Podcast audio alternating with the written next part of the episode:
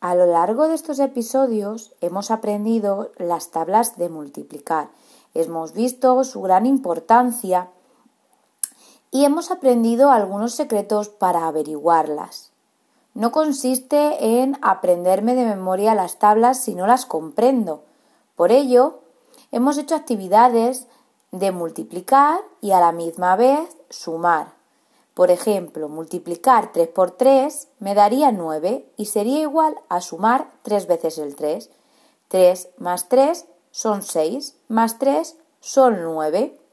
5 por 5 serían 25 y tendría que sumar 5 veces el 5.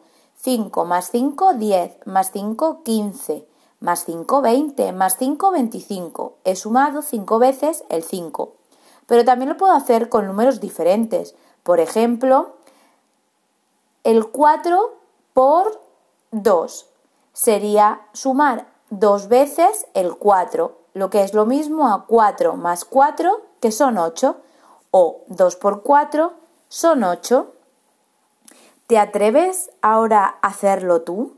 Para ello hemos puesto ejemplos de ejercicios para poder repasar.